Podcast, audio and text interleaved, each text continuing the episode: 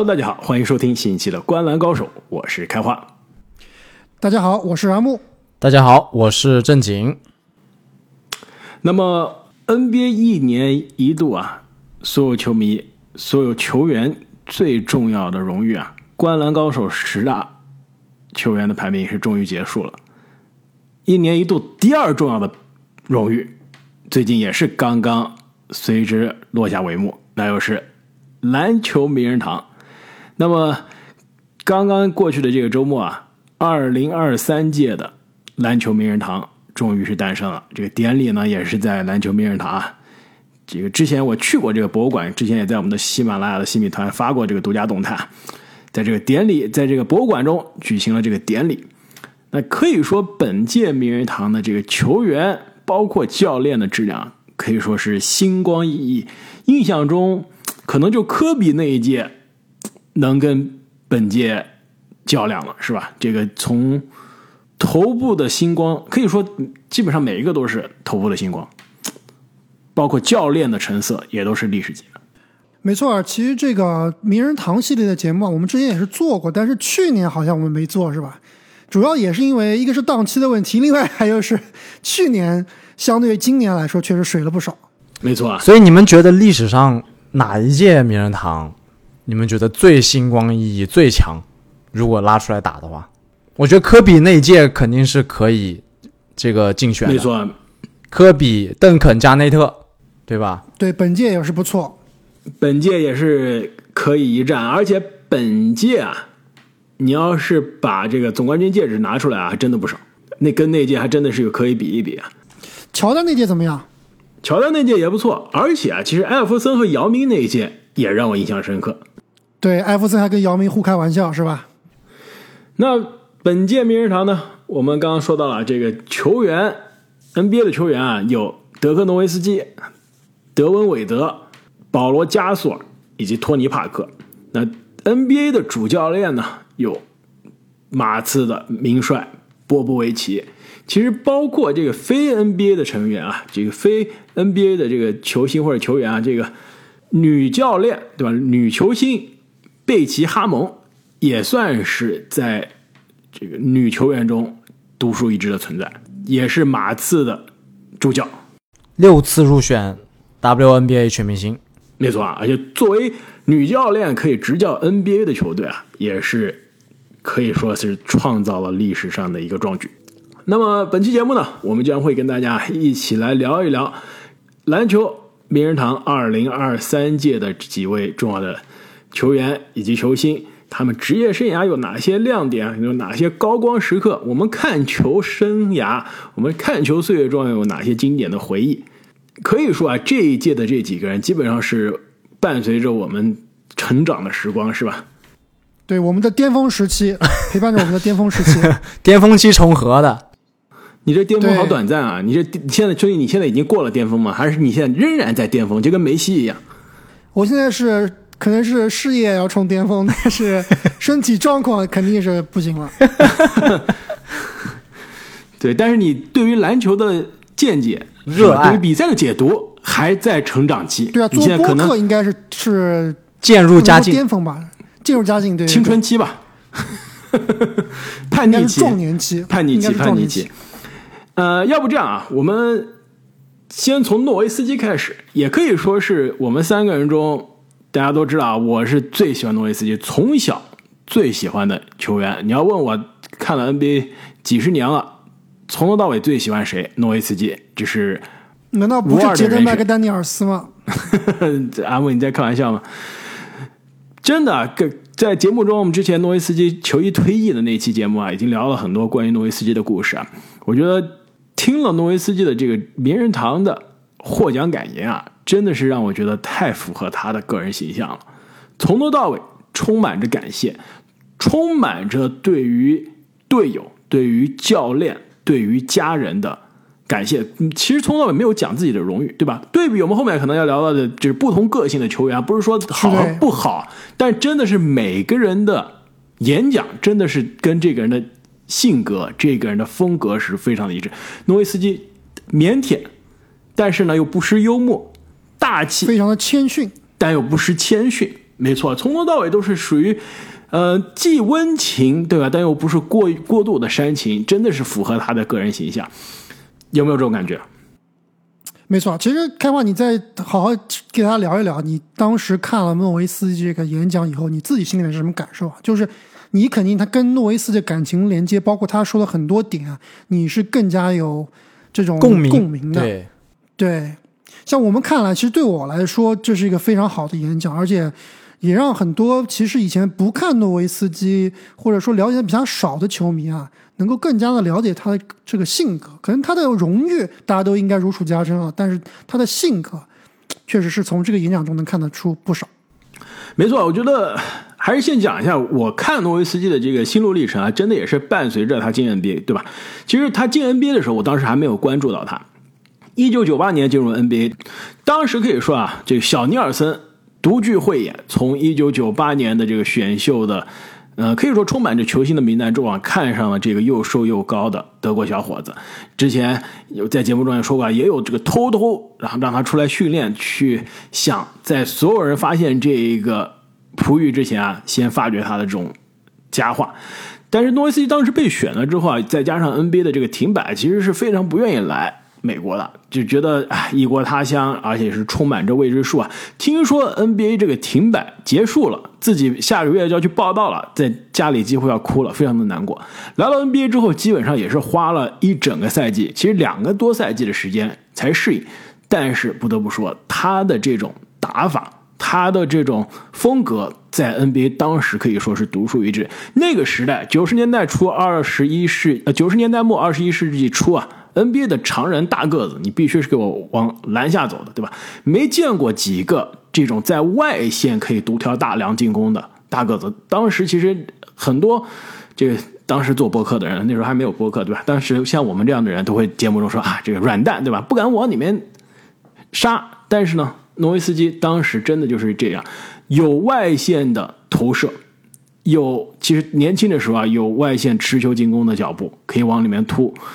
所以打法是非常的独特。我觉得你别说这个不往里突了，几乎当时诺维斯基身上所有的标签啊，都和主流的篮球观念有一点格格不入，包括他的肤色，对吧？白人，包括他这个大个子飘在外面，包括他的，包括他这个个性，对吧？也没有那么张扬，那么自我，包括他的防守，包括他最赖以成名的跳投。当时的主流论调就是跳投拿不了总冠军。所以确实，最后他是用实力把大家打服了。而且呢，其实他在演讲中也说了，非常感谢小牛的这个团队，包括小尼尔森，包括之后的各个教练，包括库班，给他这个耐心，给他这个空间去创新，去不听周边周边其他人的这种质疑、这种压力，就打自己的风格，对吧？一方面是独树一帜的风格，我走自己的路。但同时呢，我把这条路越走越宽，我把自己的球技打磨的越来越好。早期的诺维斯基是外线持球，可以投射，可以突破，可以进攻，但是比较瘦啊。后来诺维斯基变成了中距离大师，可以说是 NBA 历史上中距离最靠谱的存在，因为他的这个身高再加上他的这个经济独立的后仰，基本上是无死角的，没有办法封盖。再往后呢？这个季后赛多次失利之后啊，练出了背身。其实你看，二零一一总决赛季后赛的诺维斯基啊，这个背身已经是炉火纯青了。真的就是在自己这条独特的路上越走越好，而且呢，也是不断的打磨，不断的练球，让自己的球技越来越精湛。我看诺维斯基的时候啊，其实正好是另外因为另外一个人，这个王治郅，我们中国版的诺维斯基，零一。啊，应该二二零零零年零一，然后零一零二这两年在诺维斯的身边。当时其实因为王治郅才看上小，才才开始看小牛队啊。哎，发现小牛队队中有另外一个像大志这样打法的灵活的常人，而且好像更厉害，然后喜欢上了诺维斯基。是好像更厉害吗？开花？对，真的是这当时就发现这啊哇，NBA 是真的不一样，是吧？这天外有天，人山外有山。那时候的诺维斯基可以说口碑荣誉都在上升期，就跟现在阿莫做博客一样，是吧？不断积累荣誉，还在成长中。所以那时候虽然球队这个常规赛战绩不错，季后赛并不能走特别远，但是大家对他的质疑并不是特别多。但之后呢，尤其是印象中啊，呃，零五零六赛季其实零四零五跟火箭的第一轮的七场大战，当时已经是让很多中国球迷认识了诺维斯基，最后是险胜啊，七场大战险胜了火箭。那零五零六赛季，独行侠是最终当时小牛啊进入到了总决赛，二比零领先啊，而且第三场完全可以通过诺维斯基的罚球锁定胜局，结果罚球两罚一中，让热火扳下一场。那最后是四比二反向的翻盘啊，把小牛送回家了。其实那之后，诺维斯基的职业生涯基本上是进入了低谷。零七年非常著名的 MVP，但是首轮被黑八，而且是非常丑陋。我觉得可能没有今年的这个雄鹿那么丑陋啊，但是基本上是在同一个档次上的被黑八送走。零八年呢，球队季后赛。也是早早出局，一下首轮走了。然后零九年虽然是打了二轮啊，但是也是早早出局。一零年又是首轮出局，那个时候其实是职业生涯诺维斯基的最低点。而且呢，其实他场外啊说过花边，你们知道他场外当时私生活中发生了什么吗？诺维斯也有私生活的问题，对我一点印象都没有了。对，不是他的私生活问题啊，是他当时交往的未婚妻被查出来是个女飞贼。FBI 直接从诺维斯基家中把他逮捕了，跟演电影一样。对，而且这个女的，这个不仅是之前有诈骗啊、盗窃啊各种各样的罪名，而且她怎么认识诺维斯基的，也跟演电影一样。据说就是找到诺维斯基电话，假装打打给诺维斯基，对吧？假装说打错了，说我我这个朋友的电话号码，那不是现刚拿到这个电话号码，现在杀猪盘的方式吗？哎哎，真的就是这样。而诺维斯基，那诺维斯基这个。这个智商情商有点问题吧？这个是为什么还会接下接电话呢？淳朴善良的大男孩啊，真的就是 对吧？上当了，结果而且这两个人交往交往到最后啊订婚，基本上都快要结婚了，最终是发现这女的首先名字都不是真的，然后背后啊这黑历史一大堆，最终是被警察抓走了。那时候诺维斯基真的人生已经到了低谷了，你职业生涯对吧？球场上不顺利，情场上又被人骗。啥都没有，而且当时他的这个导师霍格也好像被这个美国的这个国税局盯上了，说又有这个税务的问题，诸事不顺。但是呢，就在这人生的最低谷的时候啊，诺维斯基的这个坚持才开始有了回报。二零一一年的季后赛，目前为止，我依然觉得这应该是我们看过的最伟大的，或者说是最不可能的季后赛之旅。对，我同意。今年差点被改写，但是吉米巴特勒还是没有做到，没错。所以还得是诺维斯基，真的是那年太太让人觉得不可思议了。就你如果把那年撇开来的话，你别说这个诺维斯基现在的地位啊，他我觉得他进名人堂应该都不不见得是第一批进，有没有这种可能性？开花，就如果去到那一冠，去到那一年。名人堂依然是名人堂，名人堂应该也是能进的，但是他应该很难是第一批直接提名就进。对他这一冠应该给他的就是历史排名啊，我觉得可能直接上了五十个五三十名以上，真的是，而且他那一年基本上每一轮都不被看好啊，没错，而且每一轮都是感觉对手啊这个账面实力是比自己强很多，所以那一冠啊真的是把诺维斯基的职业生涯提升到了。可以说是现在历史前二十五、前二十的档次，所以其实从他身上，一方面是谦逊，一方面呢是团队，另外一方面我觉得就是忠诚。你在一支球队从头打到尾，打了二十多个赛季，关键是呢你有过低谷，有过高光，但是从来没有放弃，这样的精神其实在 NBA 非常非常少见了。而且呢，从打法上来说啊。刚刚说非常超前，其实效率上来说也是非常高。像这种以投射为主的大个子，其实很多时候效率不高，对吧？但是诺维斯基职业生涯整个职业生涯的常规赛的命中率是百分之四十七，百分之三十八的三分，百分之八十八的罚篮，职业生涯也有过也有过一八零俱乐部的壮举。而且从荣誉上来说啊，这十四次全明星，四次一阵，五次二阵。三次三阵，再加上一个总决赛 MVP，一个常规赛 MVP 啊，可以说是把他放在了这个 NBA 历史上最强的外籍球员之一，也可能是最强的欧洲球员之一的地位了，对吧？之前可能是没有这个之一的欧洲球员，对，字母之前应该是第一啊。现在还有约基奇也来挑战了，所以这个有点困难。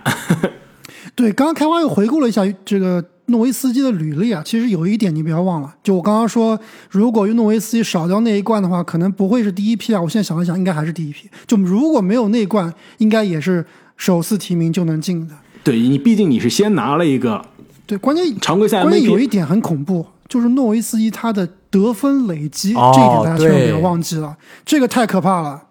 这个是我看很多这个采访，比如美国这边的采访都会问：哎，你知道历史这个 NBA 历史上得分排名前十的球员嘛？哎，很多人都能猜对，但是基本上每个人都会把诺维斯基啊可能放到最后，甚至都想不起来。就诺维斯基他的历史得分是联盟的历史第几？第四第六名，呃，历史第六名。对，三万一千五百六十分，这在张伯伦和迈克尔乔丹之间。而且啊，诺维斯基其实他超越第八这奥尼尔的这场比赛啊，就是在布鲁克林那场比赛，我还去了，举了个牌子，上面写着诺维斯基大于鲨鱼。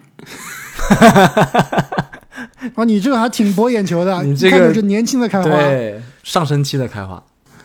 那聊完了诺维斯基啊，要不我们下一个聊的名人堂成员，要不就聊一下跟诺维斯基整个职业生涯相爱相杀的男人吧，德文韦德。韦德应该是本届除了诺维斯基以外，如果排历史排名的话，应该是排在本届的第二名的。就刚刚说了，诺维斯基可能是历史前二十五、前二十，韦德我感觉也是在这个范围，可能略低于诺维斯基，但应该也是一个至少前三十、前二十五的水平，对吧？怎么讲也是历史第三分位嘛，这个应该现在没有什么争议吧？对，其实主要吃亏在没有 M 常规赛 MVP，其他的基本上都很硬。但其实，一零九年的韦德就可以说是他当时单体最强的韦德啊。那一年没拿 MVP，其实是有一些争议的。呃，那一年其实他在 MVP 的票选是第三，完全是被球队的战绩拖了后腿啊。那一年的韦德，联盟的得分王，场均三十点二分，五个篮板，七点五个助攻，然后命中率也是非常高效的存在，可以说一个人肩扛了迈阿密热火的攻防两端，呃，这不包括还每场二点二个抢断，一点三个盖帽，真的是无限的全能。所以没错啊，这常规赛荣誉差了一些。另外一方面呢，职业生涯跟诺维斯基相比啊，这个长度，尤其是巅峰的长度啊，还是少了短了一些。这也是跟他这个职业生涯从大学开始就遭遇不停的这个膝伤啊是有关的。如果一个健康的韦德，啊、能打得持久一些啊，其实他职业生涯的这种累积荣誉并不会差。但即使是这样啊，韦德在他的职业生涯中也是积累了三个 NBA 的总冠军，包括2006年战胜诺维斯基拿下的总决赛 MVP，十三次全明星，包括一次全明星的 MVP，两次一阵，三次二阵，三次三阵，以及更重要的是啊，有三次防守的二阵，就是还是攻防两端啊，这个均衡性还是要优于诺维斯基的。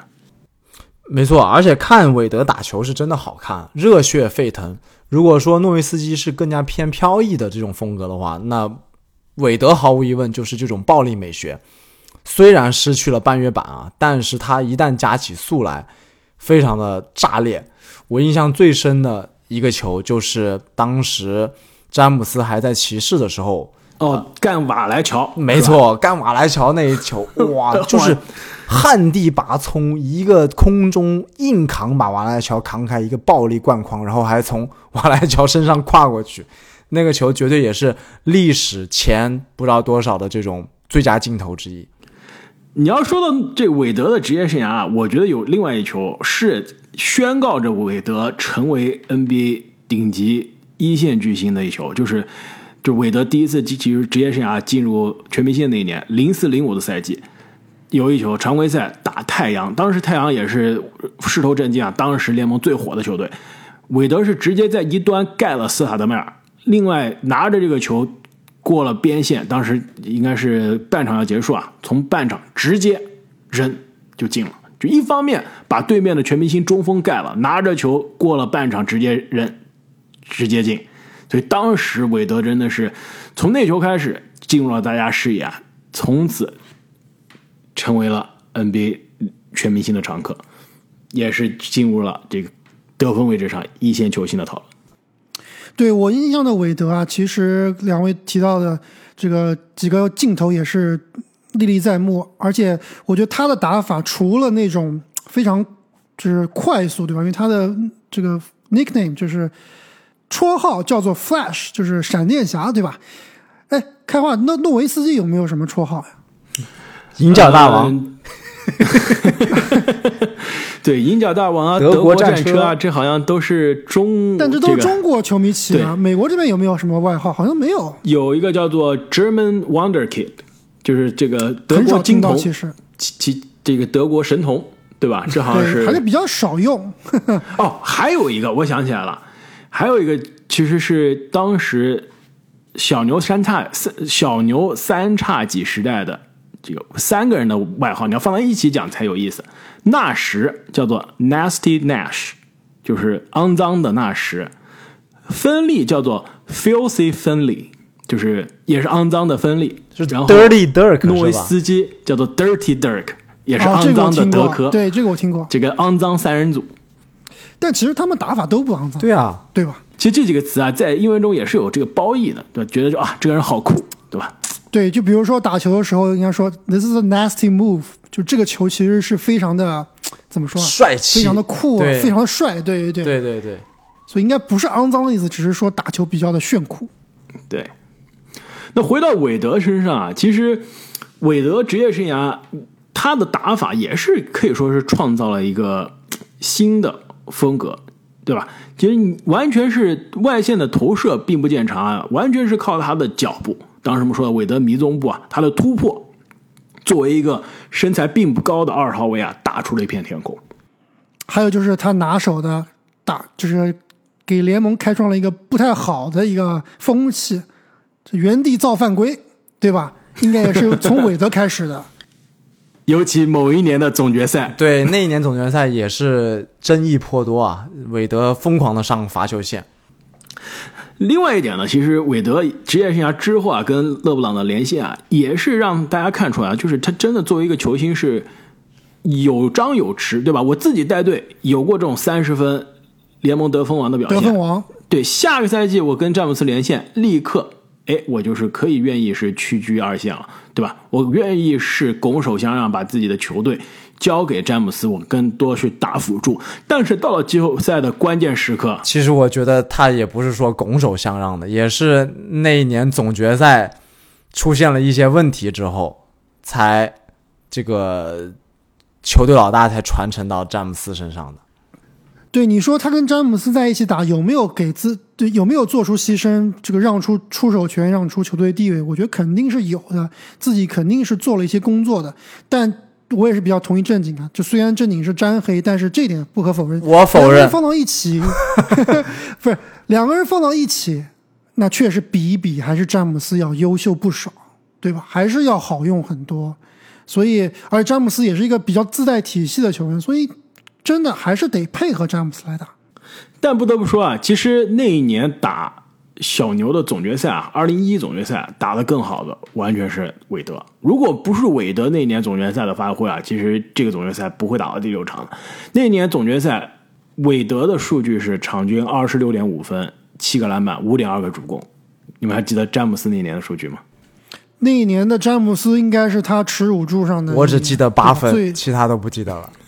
是的，非常的夸张。那年詹姆斯总决赛是场均十七点八分、七个篮板、七个助攻。但是也，但是这个东西，我觉得就是塞翁失马焉知非福。你不知道这一个失利对于詹姆斯来说，很有可能就是他后来迈向另一个巅峰的这种起点，对吧？知耻而后勇。你看，这绝对不是詹黑的发言，阿莫。对，但是其实我们聊韦德也必须要聊一聊詹姆斯。我们先说回韦德吧，就刚才开花提到了诺维斯基这个演讲是非常的谦逊又不失幽默。韦德这个演讲啊，首先比诺维斯基要长不少。对，诺维斯基那个应该是十五分钟，韦德这个大概讲了有半个小时，而且韦德的整个二十多分钟，对定的基调啊，用我让我来看，就所有的这个演讲里面，我是比较不喜欢韦德这个演讲的。用一句现在网上比较流行的话，就是爹味儿十足。是不是有这种感觉？有这种感觉，就是是有这种感觉吧？他虽然说是一直在讲自己的履历，但是呢，从始至终都是觉得自己都是给自己渲染一个自己非常的不容易走到今天啊，都是靠自己的努力，还是要把自己的荣誉再报一报，把所有的荣誉报了一遍，然后呢，要又要说这个，感觉是给大家给的给年轻人啊一些建议之类的啊，这种口气。总体来说问题不大，说的也不错，稿子啊，另外一点就是他这个明显是在读稿。对吧？他的眼睛基本上都是在看稿子的，而且经常还读错，所以这一点我觉得就对于一个演讲者来说，完全看稿我不是很喜欢。但是总体来说内容没什么问题吧？最大的问题其实不是在他的内容，而是这个中间有些有提到的某个人，而且这个球员呢，当天啊是没有出现在名人堂的现场。这个也是之后啊，造成了很多的，不光是美国这边，国内也是有很多的球迷在议论这个问题。我们刚说杜维斯基啊，其实他首先他的引荐人是谁啊？开华，两个引荐人，两个同时进入名人堂的传奇控球后卫，斯蒂夫纳什和杰森基德。而且呢，诺维斯基我说啊，其实你看他感觉不善言辞，其实在台上很幽默的。他讲了一个什么呀？他说。啊，这两个人对吧？我很非常有幸职业生涯跟这两个传奇的控卫合作，但是呢，一个可能是职业生涯的呃巅峰之前，一个是巅峰之后，所以我不得不只能他们他们能他们俩能贡献什么我就用什么了。对，就是说很遗憾没都没跟 没跟两位的巅峰在一起交叉，对吧？对。那其实当时你刚刚提到的什么这个这个芬利也在现场。对吧？而且他把一一年的总冠军原班人马全部拉过来了。是的，那看一下韦德这边啊，其实也是请了不少的好朋友，对吧？而且包括他当中也是感谢了很多人，热火那帮老兄弟哈斯勒姆啊，包括教练斯波啊、波什啊都在。包括其实对莱利肯定是要来嘛。包括其实在这个 after party，可能在现场可能镜头没有切到，比如说安东尼啊、保罗啊，切到了。切到，而且而且，韦德是讲了这些队友之后啊，他说我要感谢我的家人，在家人的环节点了安东尼和克里斯保罗，还让他们起立啊，就把这些家人都点起来站起来接受大家的鼓掌。其实当时我有些惊讶了，因为讲到家人的时候讲了他们俩，所以可以看出他们的这个关系是有多深，是不是？没错，但是这个兄弟里面是不是少了一个人？少了一个哥们儿，所以这这个这个是不是真的兄弟？假的兄弟没来呢，还是真的兄弟，对吧？有点事，不方便，这个不得而知。但是从我们一个球迷的角度来看，不不是，比如我吧，对吧？我是我们三个里面最中立的，不是沾黑，也不是沾密，这我们中间有沾黑有沾密。从我一个中对中立的球迷来看的话，我觉得首先是挺可惜的。我觉得韦德这种场面需要詹姆斯出现。真的需要，而且基本上是这种，比如说韦德拿总冠军，詹姆斯不出现是很正常，对吧？因为是作为对手嘛。但是这种名人堂基本上就是说一种很中立的氛围里面分量最重的一个典礼了。如果没有出现，真的就是很奇怪，很奇怪。对，包括我刚刚说了，我不是特别喜欢韦德整套的发言啊，但是从他的发言、他的稿子里面能看得出，他是准备了非常久、非常用心，也是非常重视这次名人堂的演讲的。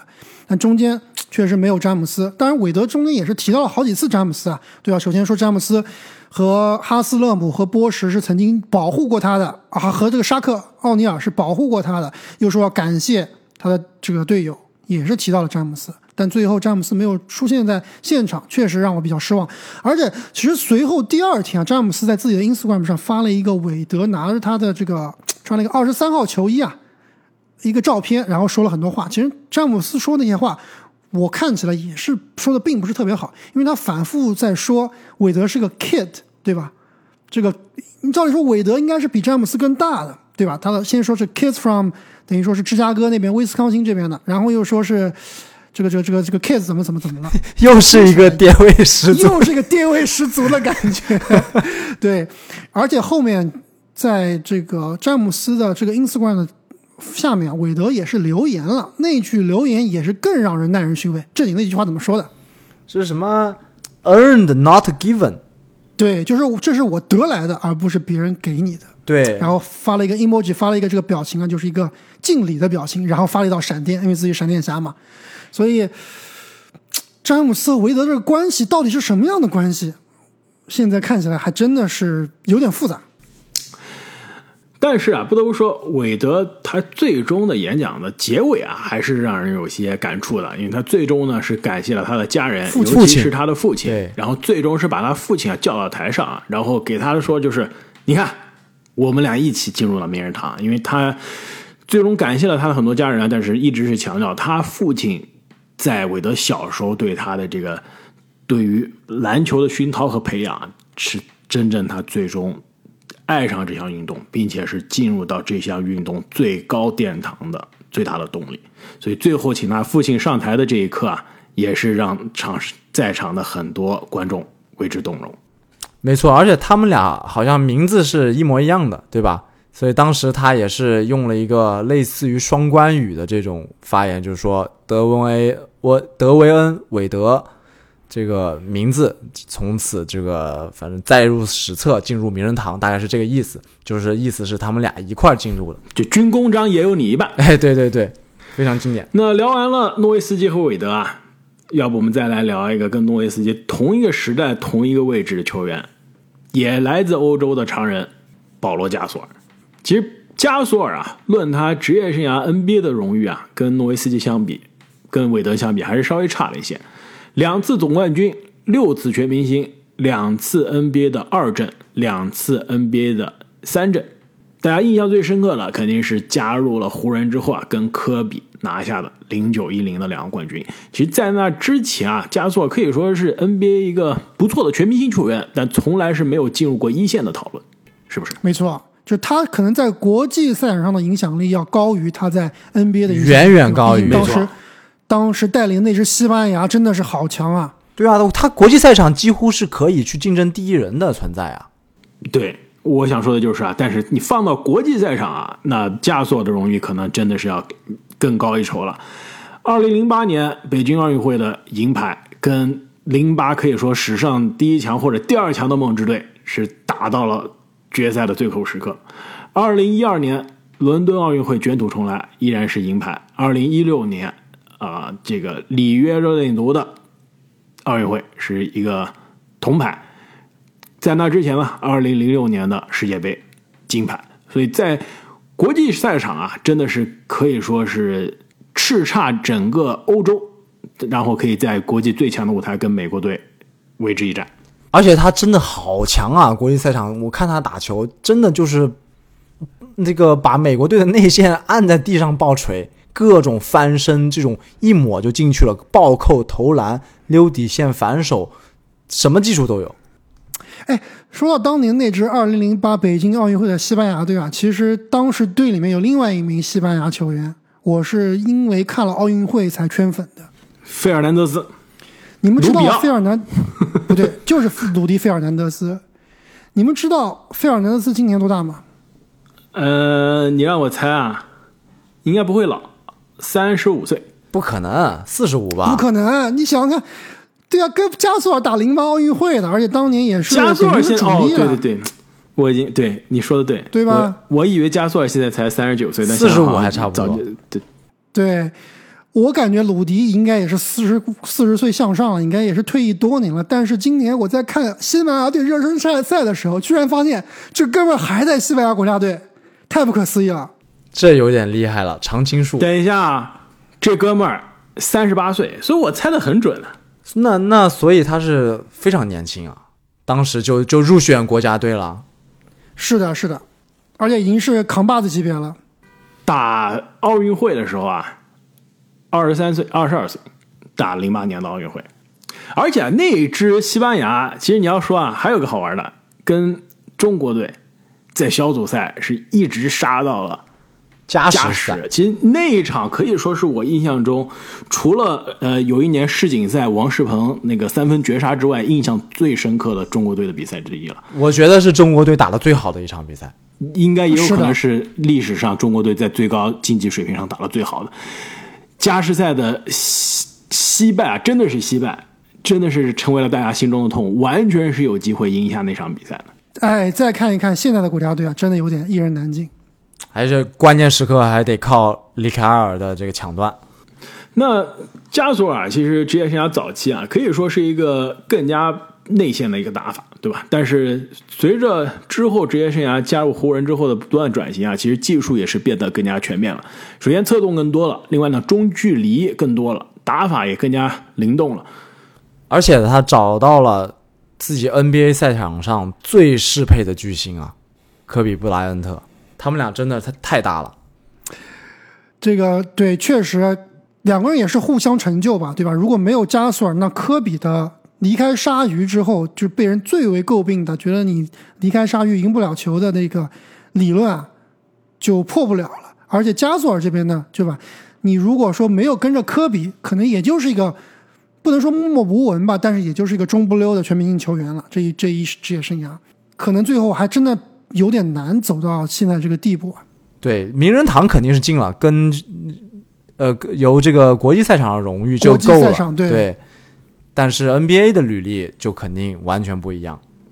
而且其实说说到这个演讲，加索尔演讲其实跟诺维斯基是有点类似的，就两个人都是也是比较谦逊，都在感谢别人啊、但是最最可能不同的与众不同的就是他中间提到了科比，那提到科比的那一刹那，其实还是挺让人唏嘘的，有点呃，就加索尔自己也是有点动容，包括呃科比的妻子也是瓦妮莎也是坐在呃场下，那那一段也是也是挺让人感动的。没错，其实你说到引荐人，对吧？诺维斯基的引荐人，两个名人堂的搭档，前队友。韦德的引荐人是他的儿时的偶像，也是同样的三号，同样灵动的后卫艾弗森。保罗加索尔的引荐人啊，其实如果科比还在世啊，肯定是绝对是科比，绝对百分之百的。但说到好朋友啊，其实又要插一句了。我们想到加索尔的好朋友，联盟里的好朋友，可能大家都知道是曾经是科比，对吧？好队友。还有他弟弟另外一。个，对，还有他弟弟，他弟弟就不能光算是好朋友了，对吧？这亲情肯定还是大于友情了。另外一个好朋友，在我印象里面，就当时加索尔的球衣退役，也是闪现在现场，对吧？当时那个哥们儿还有比赛，第二天还有比赛了，也是不远万里啊，飞到洛杉矶去参加他的这个呃球衣退役，也是他的好朋友。但是呢，这哥们儿没来，你们知道是谁吗？是纳达尔吗？不是，是个篮球球员。这哥们儿是吉米巴特勒。哦，真的吗？为什么会是吉米巴特勒呢？对啊，因为吉米巴特勒就是对他们俩到底是怎么怎么样成为好朋友的，我也不太清楚。但是大巴特勒跟加索尔跟他的妻子都是非常熟的，而且当时退役的时候也是在现场跟加索尔拥抱什么的，那这个好朋友今天没来啊，很理解，对吧？他？刚刚说了名人堂我就不去，对吧？他可能说的是名人堂的这个博物馆的这个地址，他不是说他不是说最终进了名人堂这个荣誉，他说呃，这这个这个房子我就不想进去。对，不是说看不起加索尔，我自己得了我都不会去，是吧？还还行，言出必行，是条汉子。是条汉子。那么说完了加索尔这个可以说叱咤欧洲赛场的球员啊，下面一个球员也可以说在欧洲赛场积累了非常多的荣誉，并且呢，你要是论总冠军戒指的数量啊，是真的是要完爆前面我们说的三个老大哥了，那就是为圣安东尼奥马刺队效力的法国小跑车托尼·帕克。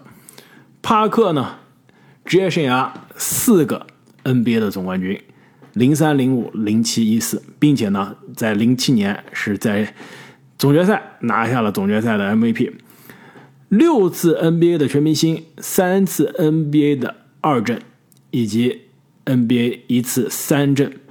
在国际的赛场啊，其实刚刚我们说了，其实加索尔其实我漏掉了他这个欧锦赛，对吧？三次冠军。那呃，在托在帕克这边呢，也是拿过一次欧锦赛的冠军，一次亚军，三次铜牌，并且也是拿过欧锦赛的 MVP。对，又要说到这个 personality 人性格了，对吧？这个托尼·帕克这个演讲是我所有演讲里面我最喜欢的，他很幽默，符合我的风格，对，非常幽默，基本上全场都在开玩笑。很耍可以嘛？很有马刺队的风格，你不觉得吗？就是那种冷笑话，跟跟邓肯、跟波维奇一样的。我觉得是更像法国人的风格，对就是不拘小节，然后就像特维斯基，就是一看就是德国人，对，很太严谨。拘谨了。对，对，帕克就是就是基本上就是随便说，然后随便开玩笑，非常非常的有趣。那他的引荐人呢，也是非常的经典，就是他的老队友，这个 GDP 组合另外两位，吉诺比利和邓肯，在场上呢，在在这他演讲的时候也是不停的开两位的玩笑，包括经常开这个坐在场下也是我们一会儿要聊的名人堂教练波维奇的玩笑。但是呢，玩笑归玩笑，他整个的这个节奏，他其实更像一个脱口秀了，对吧？没开很多错玩笑，节奏是非常的不错，自己呢非常非常的放松。但是有一个点让我非常的觉得吃惊也感动，就是刚我们提到韦德最后是把他的爸爸引引荐了上去，对吧？两个人也是啊、这刚刚两位提到，就是说是同样的名字，军功章也有你的一半。但是帕克，他当他提到他父亲的时候，就前一秒大家还是在笑的前仰后合啊，当他提到他父亲的时候，立马就潸然泪下了。就那一下让我又体会到了法国人确实是比较情感丰富风情万种，情感丰富，对，但是也能体会到这种 他和他父亲的这种连接啊，是非常非常奇特的。其实托尼帕克啊，在我看来，职业生涯呢一直是处于被低估的。就是有人会觉得他高估，对吧？他的这些，比如说总冠军荣誉，是存在在这个马刺王朝体系 GDP 组合把他推到了这个位置。但其实你看他的个人能力啊，有的时候真的是被这个团队巨大的光环所掩盖了。其实你作为一个并不高的小后卫，对吧？你应该一米八八，身材呢也不壮，对吧？其实你弹跳并不好，完全真的就是速度快，但在 NBA 这个常人如林的内线，可以说是成为了内线的第一终结者，对吧？有一个赛季是内线得分引领这个这个是联盟第一，而且呢，职业生涯投篮命中率作为一个小后卫百分之四十九，然后有过百分之五十四点八的投篮命中率的赛季，这真的作为一个小后卫来说是达到了不可能完成的高度了。而且刚刚说了，有多次二阵，并且呢，其实我今年在翻他职业生涯履历的时候啊，还是有些惊讶的。你们知道吗？他在二零一二年的 MVP 排名投票是第五名，二零一三年联盟 MVP 排名投票第六名。就虽然印象中他从来没有进入过联盟第一控球后卫的讨论，甚至没有接近过，但其实，在这种荣誉的面前啊，投票面前，其实真的是联盟一线控球后卫的级别。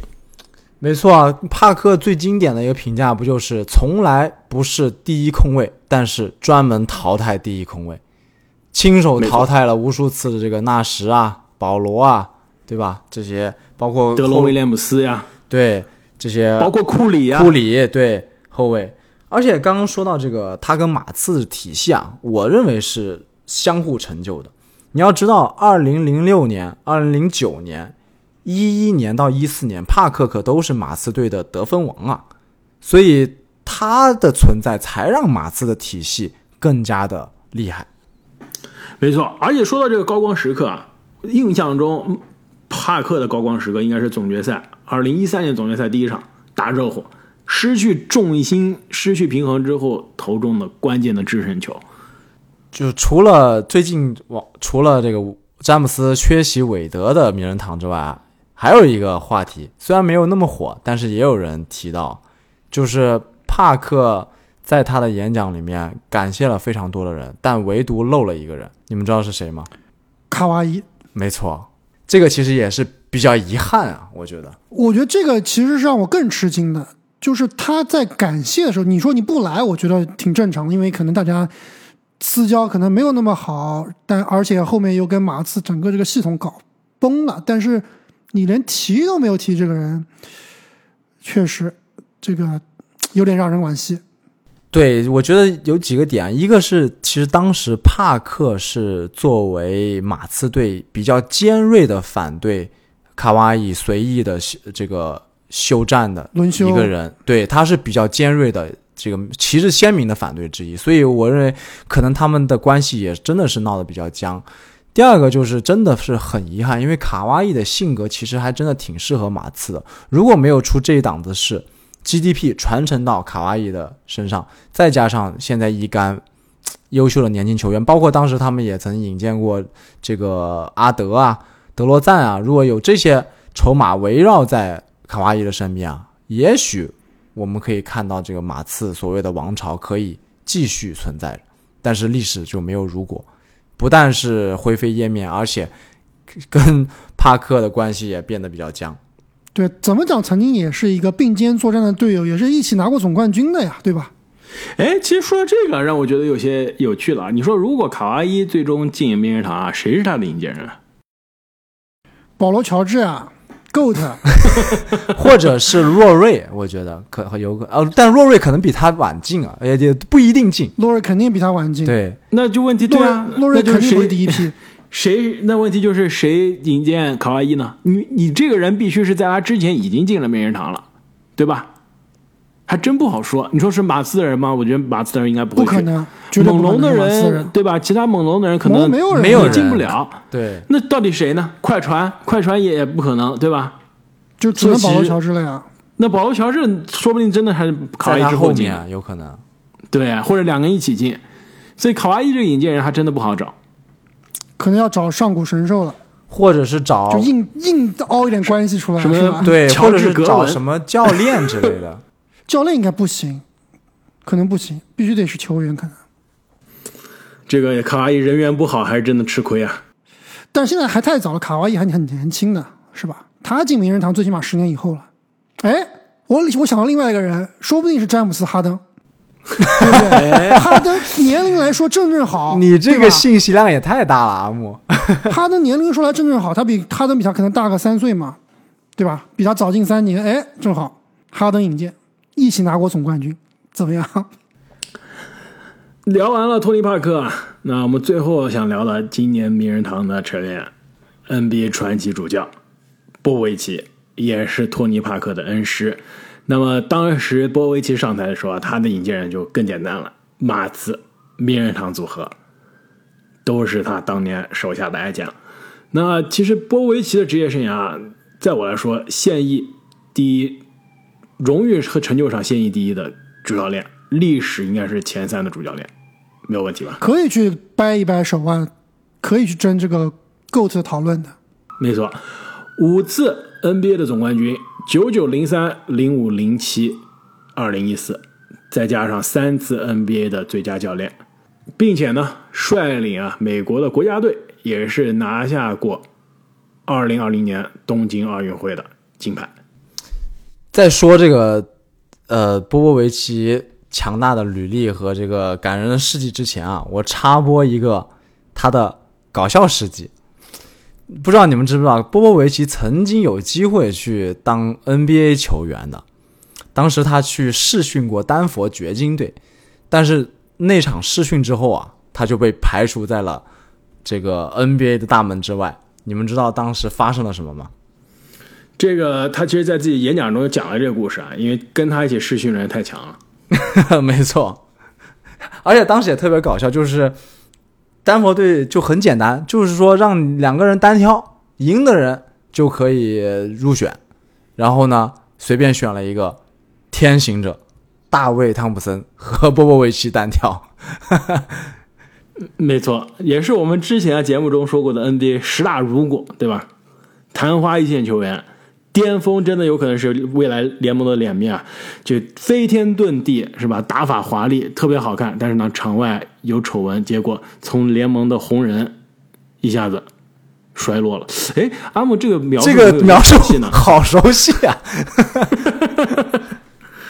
当然，其实波维奇啊，他这边另外一点让人非常的怎么说 佩服的一点，就是他的这个执教的时长和总的胜场数，对吧？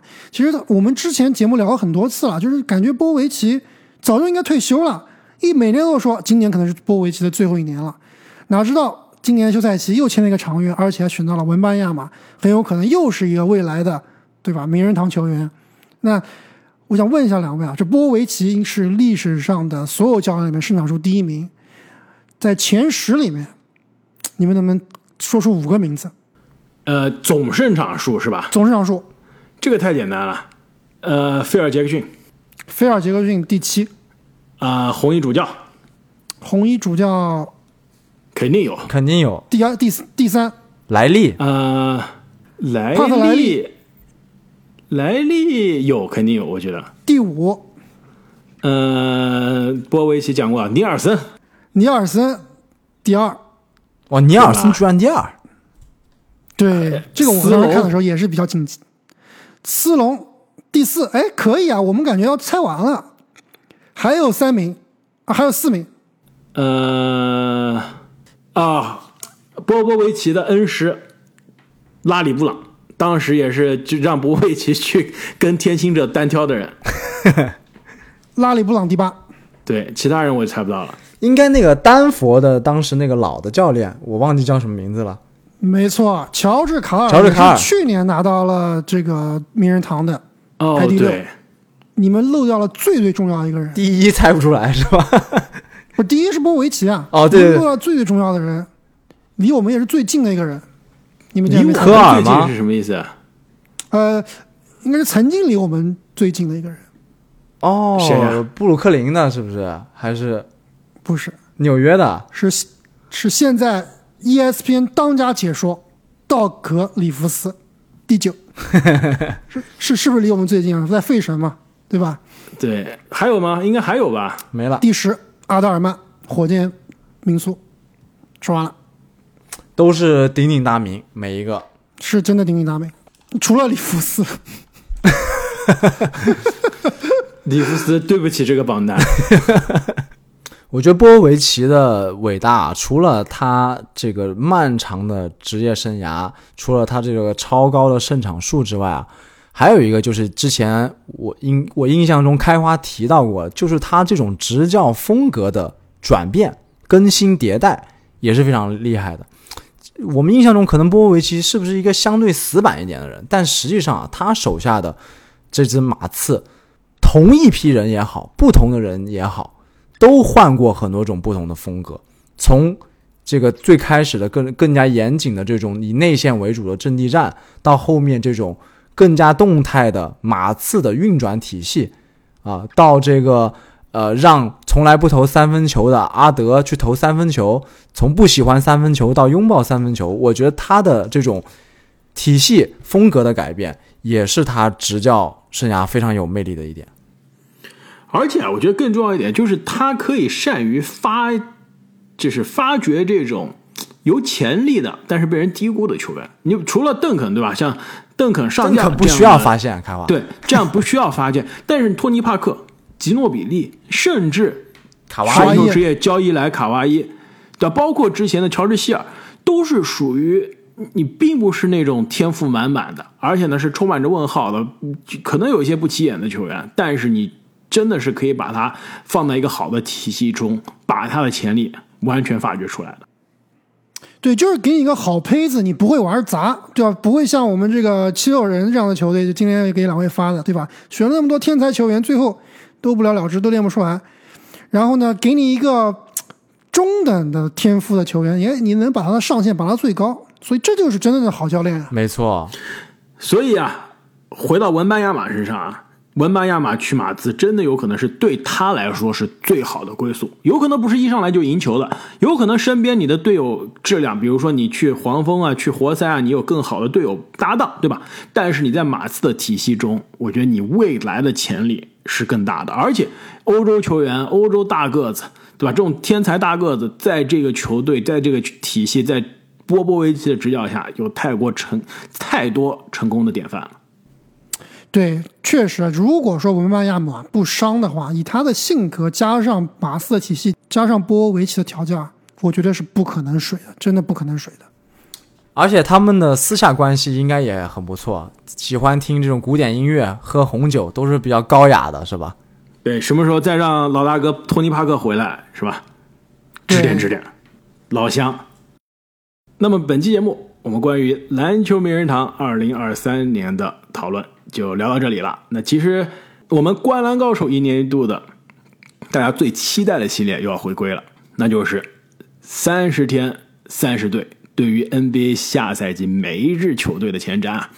其实我知道这个，我们讲三十队之外啊，肯定必不可少要聊一些场外的话题，对吧？球队、NBA、对篮球本身之外的话题啊。所以，如果大家有什么想要听的好玩的故事、好玩的话题，欢迎大家在留言区中告诉我们，我们会尽可能的满足大家，加入一些大家关心的元素。没错，这未来的一个月时间、一个半月时间，我们应该是要加班了。这个是，当然这个对于我们来说呢是很多工作，但是对于我们的听众来说，那真的跟过年一样。所以，如果各位还没有加入我们洗米团的，这个时候是加入洗米团的最好时机。一个洗米团，这一个月啊，你可以听三十期节目，真的是血赚。而且是可以提前听，可以提前听三十期节目，真的是血赚。而且啊，除此之外，还可以看我们三位主播的独家动态啊。正经，你的新奥尔良啊，不是新奥尔良啊，你去了哪儿？夏洛特，对吧？你的夏洛特见闻是不是可以在新米团上跟大家分享一分享？没问题。那么再一次感谢啊各位听众朋友们的支持，也是非常欢迎大家把我们的节目分享给身边其他喜欢篮球、喜欢 NBA 的朋友。本期的节目我们就聊到这里，我们下期再见。再见。再见。I like to be educated, but I'm so frustrated.